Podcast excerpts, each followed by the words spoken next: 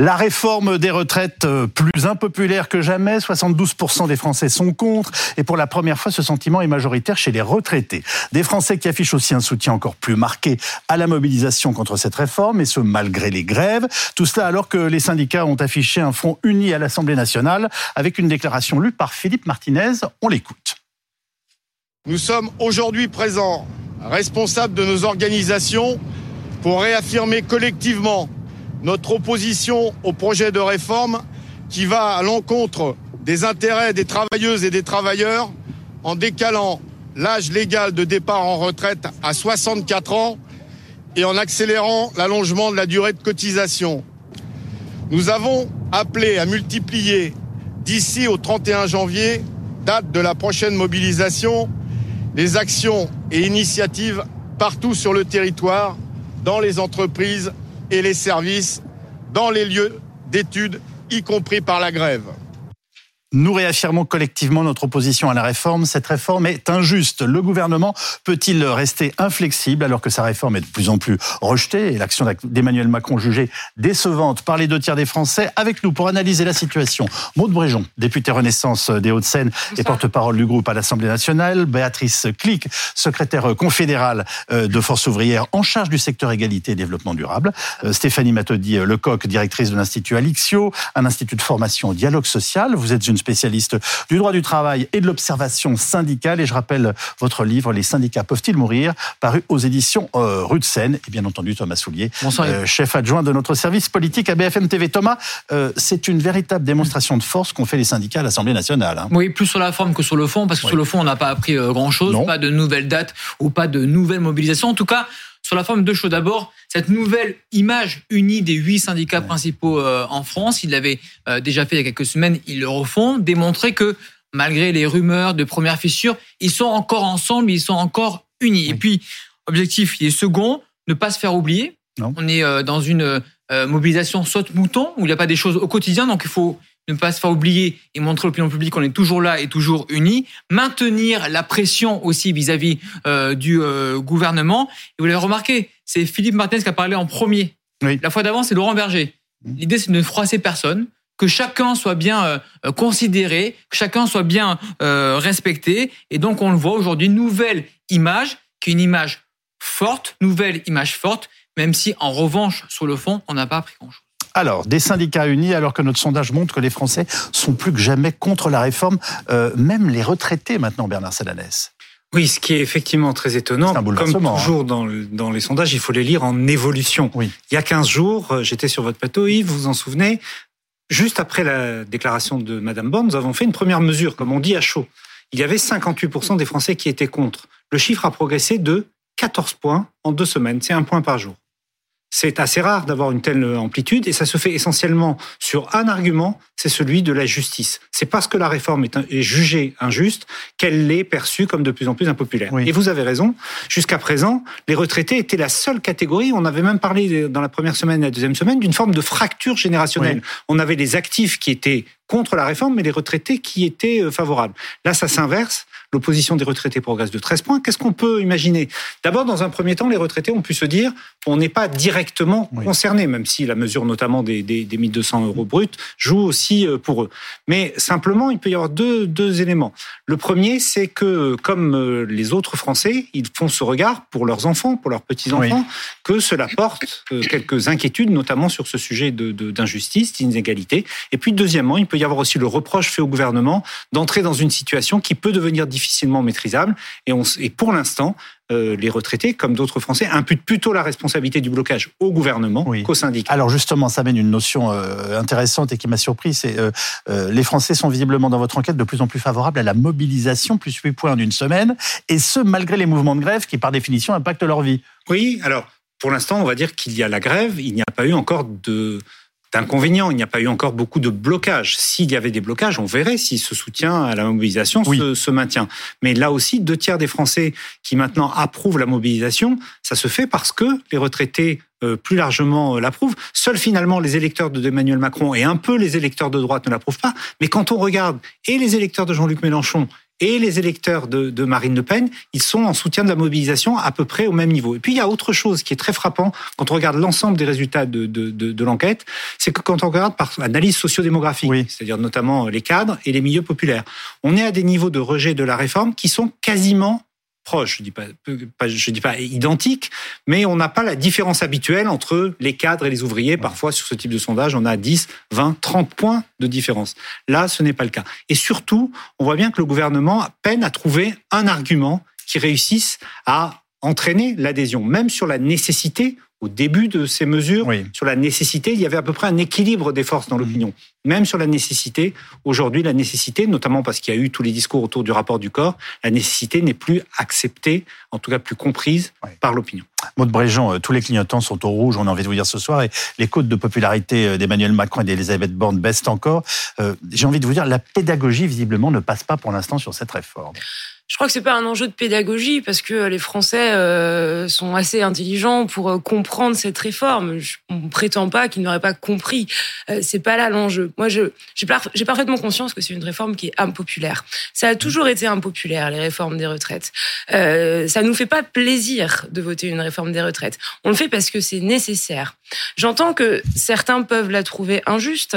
Et avant de répondre à ce point, je voudrais dire que ce qui, serait injuste pour moi, euh, c'est que les jeunes les générations futures n'aient pas accès à une retraite ou accès à une retraite moindre parce qu'on n'a pas pris les mesures nécessaires aujourd'hui.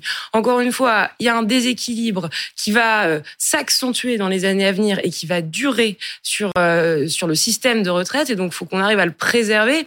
Et puis il y a des vrais acquis sociaux euh, dans cette réforme et donc faut le rappeler, la retraite minimum à 1200 euros à 1200 euros c'en est un et profitera d'abord d'abord aux femmes, en tout cas majoritairement aux femmes. Le fait qu'on intègre les congés parentaux c'est aussi une vraie avancée. Donc peut-être qu'on a encore besoin d'expliquer, de détailler. Peut-être que on n'a pas été très bon dans la façon de l'amener. Moi, je veux bien euh, entendre que euh, qu'on n'a pas tout fait parfaitement, mais en revanche, notre détermination, elle est intacte. Encore vous nous dites on prépare l'avenir, vous avez bien compris. Nécessaire, parce qu'on prépare l'avenir. Qu'avez-vous envie de, répondre à Maud Bréjon, euh, Béatrice Clic? Alors, moi, je pense qu'au contraire, les sondages, effectivement, de, de, qui ont été présentés euh, ont évolué parce que justement les Français comprennent mieux la réforme. Et parce qu'on essaie effectivement de le leur expliquer, et je, je, pense que les organisations syndicales n'ont pas du tout le même point de vue, ça vous surprendra pas, euh, que ce que vous venez d'exprimer. Ne serait-ce que vous avez pris l'exemple de, des congés parentaux. Euh, c'est une mesurette. C'est en fait c'est 2000 personnes par an qui seront concernées euh, pour les congés parentaux, parce que ça ne concerne que les carrières longues. Et euh, il y a 420 000 femmes qui partent à la retraite chaque année on ça concernera 2000 personnes. Est-ce que vraiment c'est quelque chose qui va changer fondamentalement? Oui, c'est une avancée pour ces 2000-là. Maintenant, je pense qu'il y a des millions de travailleurs qui n'ont aucune envie de travailler deux ans de plus et ça pèse beaucoup plus lourd que les 2000 euh, bénéficiaires de... Et la retraite minimum, c'est pas une avancée pour vous? La retraite minimum, ça, pourrait aussi être une avancée. Alors d'abord, il faut rappeler aussi que c'est une loi de 2003 qui va enfin être euh, mise en application, qui devrait être appliquée depuis 2008. Donc, ok, très bien. Euh, sauf qu'il faut avoir une carrière complète, euh, ce qui n'est pas le cas euh, pour beaucoup de femmes parce qu'elles ont des problèmes justement de, de maternité, des, enfin des problèmes problème, mais elles sont confrontées à la maternité, beaucoup plus au CDD, et donc à un moment donné, elles n'ont pas cette carrière complète. Avec en plus la réforme euh, de chômage de 2018 qui fait que euh, il y aura plus que quatre trimestres qui seront pris en compte. Si vous avez plus de chômage, ben ça, ça, pénalise aussi. Donc c'est pas vrai. Euh, et puis je pense qu'il y a aussi une petite musique qui est fausse de notre point de vue, c'est que euh, il faudra. Il s'agit pas d'être au SMIC pour toucher 85%. Il faut être au SMIC pendant toute sa carrière. Et ça, heureusement, peu de gens passent 43 ans. Euh, ah, aujourd'hui, euh, juste rappeler que sur cette retraite minimum, les personnes, euh, donc on va voir évidemment les nouveaux retraités vont en bénéficier, mais également les retraités actuels, ça concerne, je crois, plus d'un million sept cent mille personnes. Donc c'est beaucoup. Oui, mais c'est pas le problème, c'est que ça n'est pas suffisant.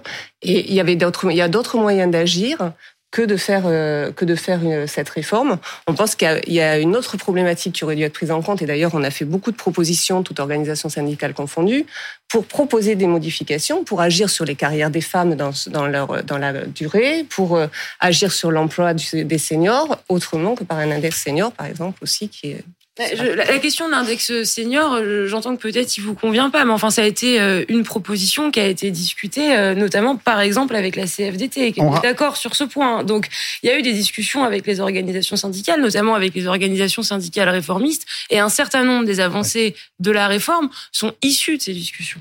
Alors, je vous interromps, excusez-moi, même si ce dialogue est absolument nécessaire, Bernard Sananès, euh, ce qui est très frappant là aussi, c'est que l'impopularité progresse elle aussi, euh, celle de la réforme elle-même, et, évidemment euh, de nos principaux responsables politiques. Oui, alors il faut le lire effectivement dans ce sens. La réforme est impopulaire en tant que telle. Oui. Euh, les Français que nous avons interrogés pour BFM TV nous disent c'est d'abord parce qu'on est contre la réforme avant d'être contre l'exécutif, Emmanuel mm. Macron. Il faut se souvenir qu'au moment des Gilets jaunes, c'était l'inverse. On disait on voulait d'abord se mobiliser contre le président de la République. Là, ce n'est pas le cas. Mais par contre, l'opposition à la réforme entraîne cette fois-ci une accélération de l'impopularité euh, de, de l'exécutif. On pose une question depuis le début du premier quinquennat depuis 2017. Est-ce que l'action du président, vous la jugez satisfaisante, décevante, ou est-ce qu'il est trop tôt pour vous prononcer Eh bien, on retrouve aujourd'hui un niveau que l'on n'avait pas connu quasiment, il est encore un peu en dessous, au moment de novembre 2018, c'est-à-dire au moment des Gilets jaunes. Deux tiers des Français jugent l'action du président de la République décevante. Et le jugement est encore un peu plus sévère pour la Première ministre.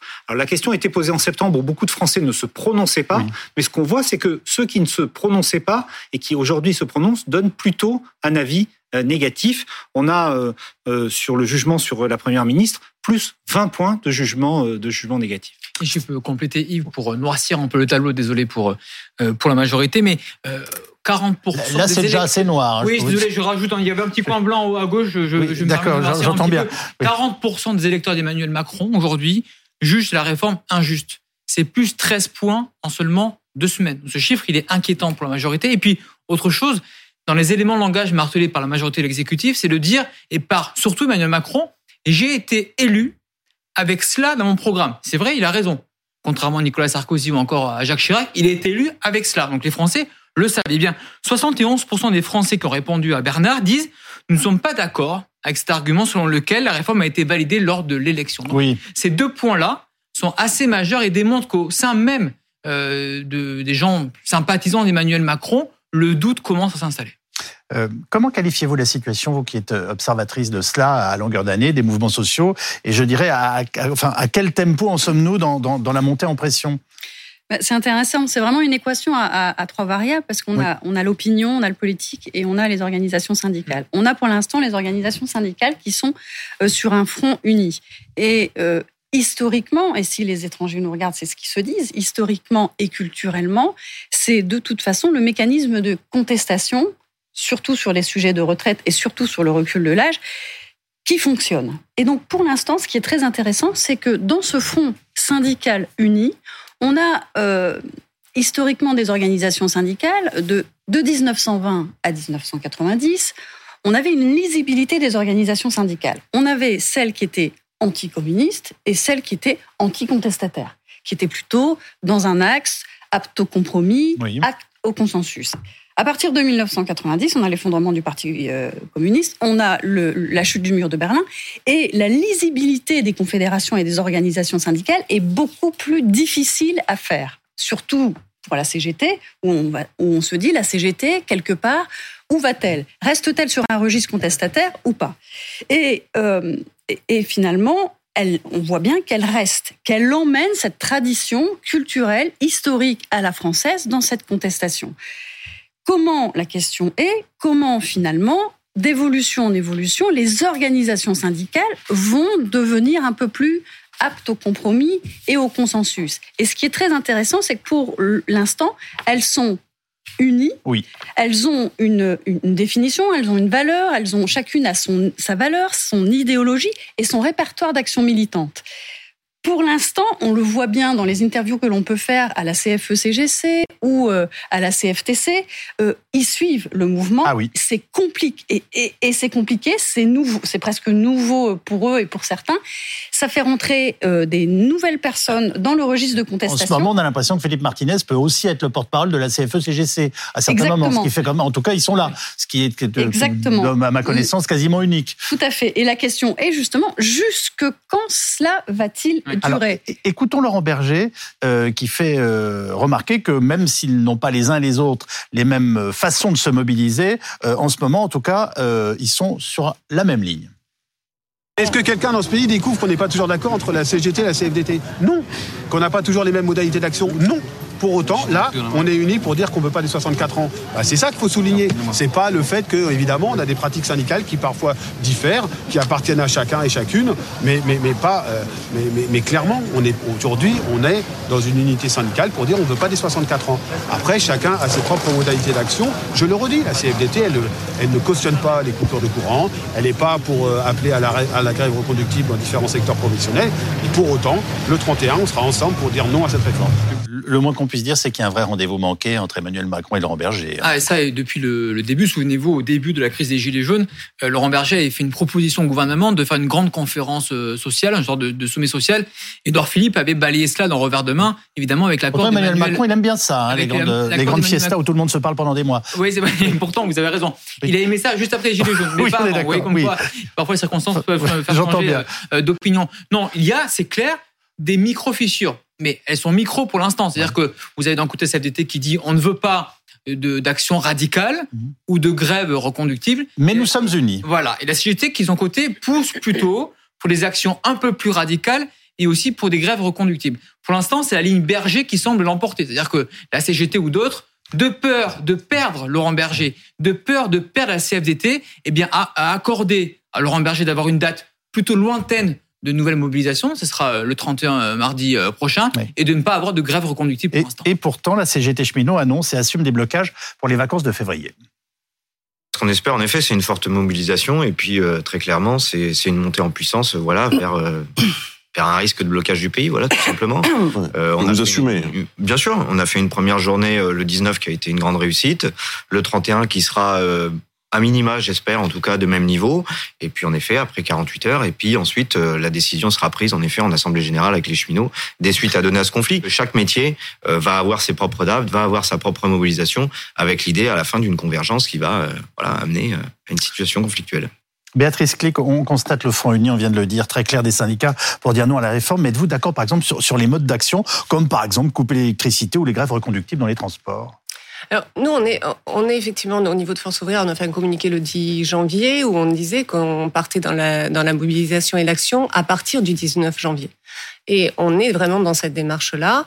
Alors, pas nécessairement pour des coupures d'électricité, mais par contre des actions euh, diverses. On a, alors d'ailleurs, c'est pas vrai qu'il ne se passe rien jusqu'au 31. Euh, tous les jours, on a des distributions de tracts, on a des, on a des, des, des, comment, des sensibilisations dans les entreprises, des actions dans les entreprises. Il y a des rassemblements devant les, devant les préfectures. Il y a tout un tas de choses qui se font dans pas, mal de villes. voilà, c'est pas une grosse mobilisation nationale, mais parce qu'à un moment donné, il faut aussi les, les organiser. Mais, euh, mais dans tous les cas, il y a des actions, il y a des choses qui se font et, et nos numéros un devant l'Assemblée nationale typiquement, c'est aussi une forme d'action. C'est pour continuer à dire on est bien tous ensemble, on est bien mobilisés et on va effectivement réussir euh, grâce à ça. Dans cette période de mauvaises nouvelles, il y a une seule relative bonne nouvelle pour l'exécutif, pour nuancer le, le, coin de ciel gris il, que cochait euh, Thomas.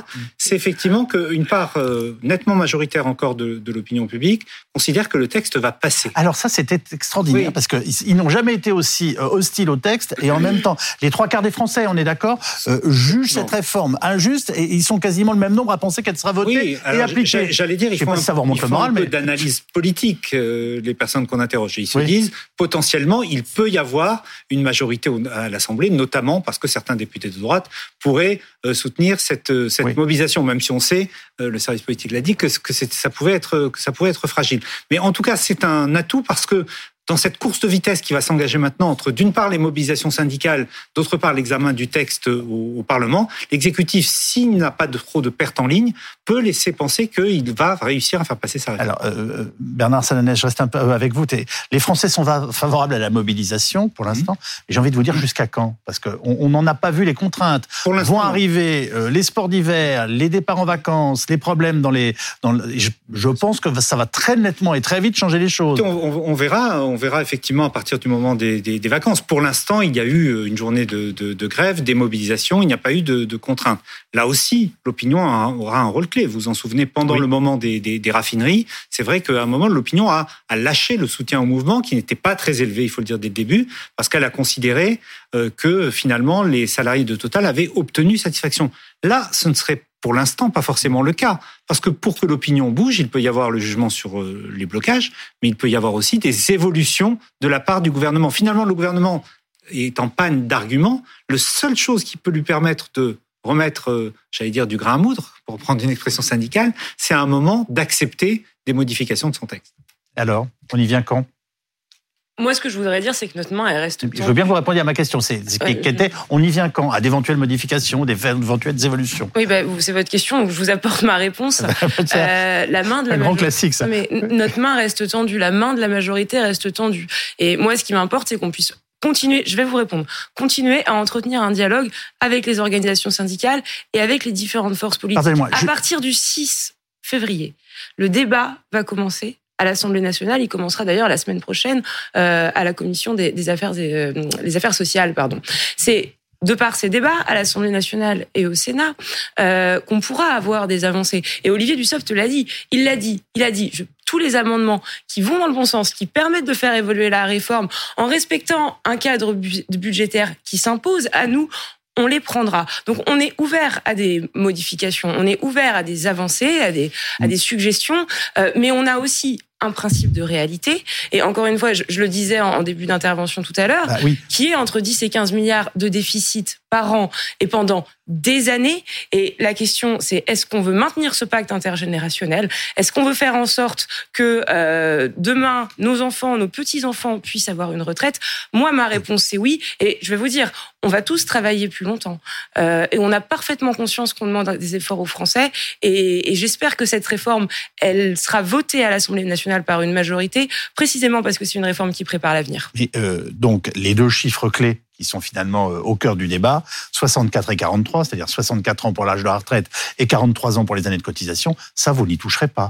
Il y a eu des semaines, si ce n'est des mois, euh, d'échanges avec les organisations syndicales et avec les forces politiques pour réfléchir à quelles étaient les alternatives, les possibilités euh, pour retrouver un système à l'équilibre. Rappelez-vous, pendant la présidentielle, à l'entre-deux tours, il était question de 65 ans et le président de la République, je crois que c'était d'ailleurs en interview avec Bruce Toussaint, de mémoire, euh, avait, avait, répondu, avait, avait répondu euh, finalement, si c'est 64 ans, en l'occurrence avec l'accélération de la réforme Touraine, euh, on n'y est pas opposé. Ce qui compte, c'est le point d'arrivée. Après, on peut discuter des chemins qui nous y mènent. Mais aujourd'hui, encore une fois, je, crois qu'il faut tenir un discours, euh, un, discours de réalité euh, sur l'état des comptes euh, et la façon dont on peut y répondre. C'est une réalité. Et quand je dis les comptes, c'est ceux du système de retraite. Vous êtes coincé, votre Brigitte, parce que les concessions que vous allez sûrement faire, c'est-à-dire les carrières longues, c'est-à-dire les 1200 euros brut ou net pour la pension minimum ou sur la retraite des femmes, tout cela, bon, pourquoi pas? Sauf que ça n'a rien changé aux gens qui se mobilisent. Les gens vont dans la rue, pourquoi? Pour dire non aux 64-43. Ils ne disent pas on veut 1200 euros net ou brut, ils ne disent pas la carrière longue, ils ne parlent que de ça. Donc il y a un point de blocage sur cela. Et donc le dialogue de sourds, il se fait comme ça. D'un côté, vous dites oui, on est prêt à des concessions, mais pas sur les points relevés par les gens qui manifestent.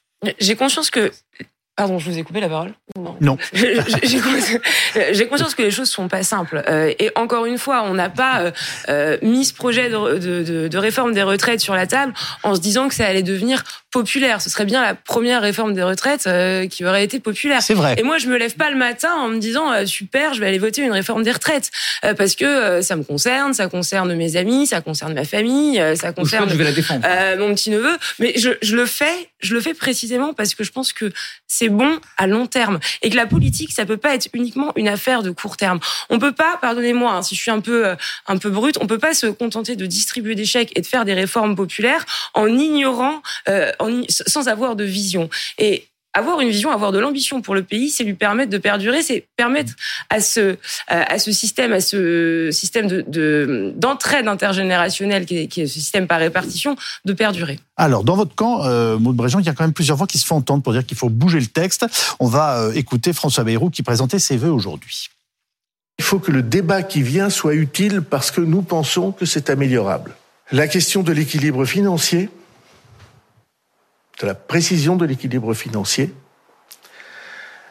La question, je voudrais y insister particulièrement, euh, de la situation des femmes euh, dans cette réforme. Et, euh, et, la question de, de l'équité homme-femme, étant donné que, comme vous savez, le, les femmes ont souvent à assumer des carrières hachées, des interruptions. François Bayrou vient de résumer euh, finalement les, points les plus sensibles. Oui, oui, mais en fait, ce qui est, on diminue encore le, choix que, les futurs retraités peuvent faire. Et, euh, et même s'il y a énormément de dispositifs, c'est sûr que là, euh, pour, les femmes, ce sera encore plus, plus compliqué. Pour les carrières longues, ce sera. C'est une réforme très, très, très technique.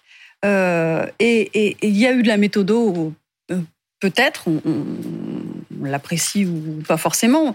Euh, je pense qu'il n'y a pas eu euh, beaucoup de méthodos. On le voit, les organisations syndicales. la méthodo, c'est la méthodologie. La méthodologie sur ah la technicité de cette réforme qui est extrêmement compliquée, la méthodologie, pardon. Euh, chaque salarié, depuis les annonces, se pose la question je pars quand, je pars comment? Donc chacun a fait son calcul. Si on a des résultats et des, et des sondages finalement si, si noirs et si sombres en ce moment, c'est parce que chacun a fait ses calculs et se dit ah oui j'en ai quand même encore pour autant de temps en plus.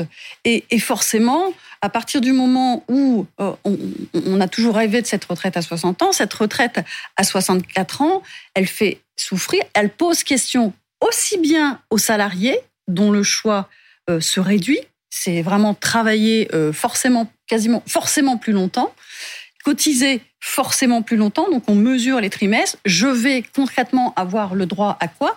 Et pour les employeurs, c'est mais qu'est-ce qui va me, me, tomber aussi sur la tête, comment je vais pouvoir négocier dans un climat de tension sur tous ces sujets et à partir de quand euh, comment je vais euh, renouveler mon, pacte de, négociation, d'accord collectif sur l'ensemble de ces sujets qui sont très techniques. Je vais mettre la main euh, au portefeuille et je vais devoir faire des, des équilibres budgétaires au sein de chaque entreprise. Et donc, avec un dialogue social plutôt pour l'instant en tension, ça va être très compliqué en, entreprise et il faut déjà euh, qu'elles anticipent et qu'elles s'attellent à ces, à ces sujets. Thomas Soulier, est-ce qu'on peut dire que la majorité est en train de se fissurer?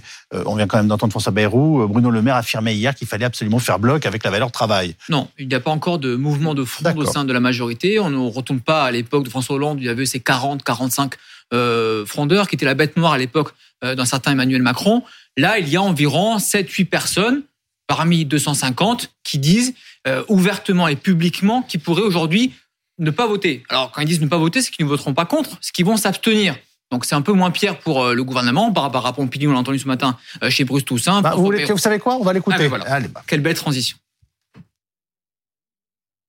Nous, on considère que le choix qui a été fait de repousser l'âge légal n'est pas un bon choix. Maintenant, comme on est dans la majorité, on dit OK, vous voulez faire ça. OK on prend acte, mais dans ces cas-là, euh, il faut revoir notamment les annuités sur les carrières longues. C'est un des amendements qu'on propose. Quand elle dit nous, euh, c'est qui nous? Elle parle de 7 ou 8 euh, ah, députés. Et ils ont créé une boucle WhatsApp, je vous le dis, qui s'appelle l'Amicale sociale. il y a 37 députés dessus, je me suis renseigné, où ils échangent pour savoir quel amendement ils vont déposer lors des travaux parlementaires dont parlait Maud Bréjean à l'instant. Donc non, il n'y a pas de panique à bord au sein de l'exécutif, sauf que, sauf que, à la fin, s'il y a un vote, fin février ou fin mars, eh ben ça va être ricrac. On va parler des républicains, mais ils vont pas tous voter comme un seul homme. Et il va falloir euh, avoir 289 voix pour euh, ce jour-là. Et là, à l'heure où on se parle, ça, ça peut, c'est jouable.